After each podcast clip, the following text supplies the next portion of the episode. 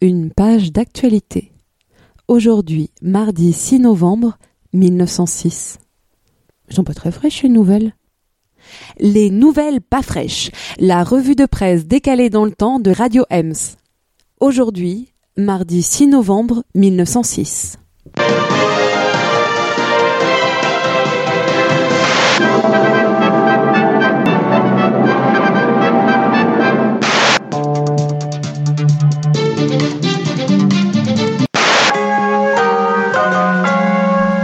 À la une du petit journal, de l'humanité et du Gilles Blas.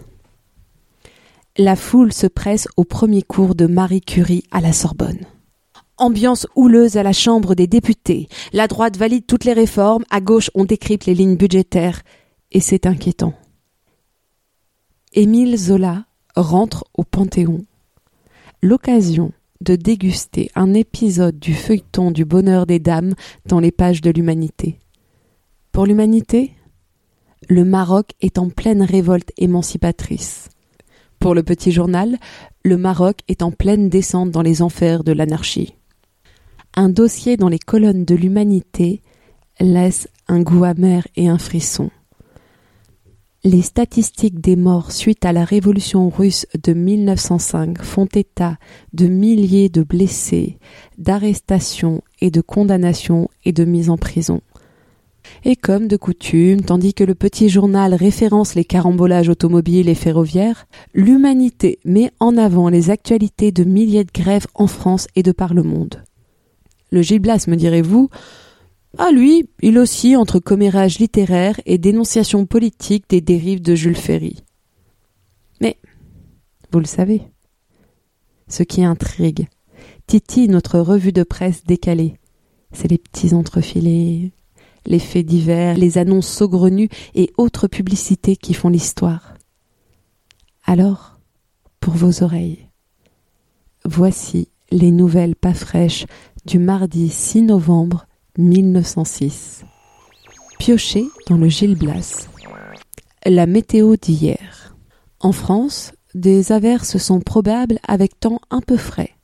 À Paris, la température moyenne 9 degrés a été supérieure de 2 degrés à la normale. Piqué dans le petit journal. L'abolition de la peine de mort. Le garde des Sceaux a donné aux collaborateurs du petit journal un aperçu du projet de loi.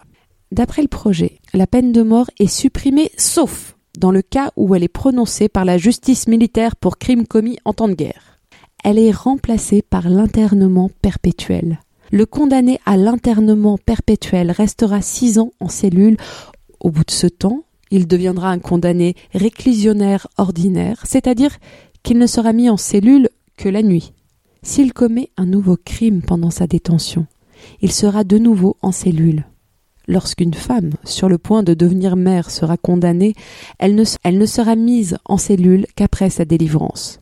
Ce système nous rappelle le petit journal, se rapproche de la pénalité hollandaise et est moins rigoureux que celle appliquée en Italie, où la peine de mort a été remplacée par un emprisonnement perpétuel en cellule. Pris dans le petit journal. Montreuil-sous-Bois. Rendu soudain furieux, un taureau faisant partie d'un troupeau a causé quelques mois hier soir à la porte de Montreuil.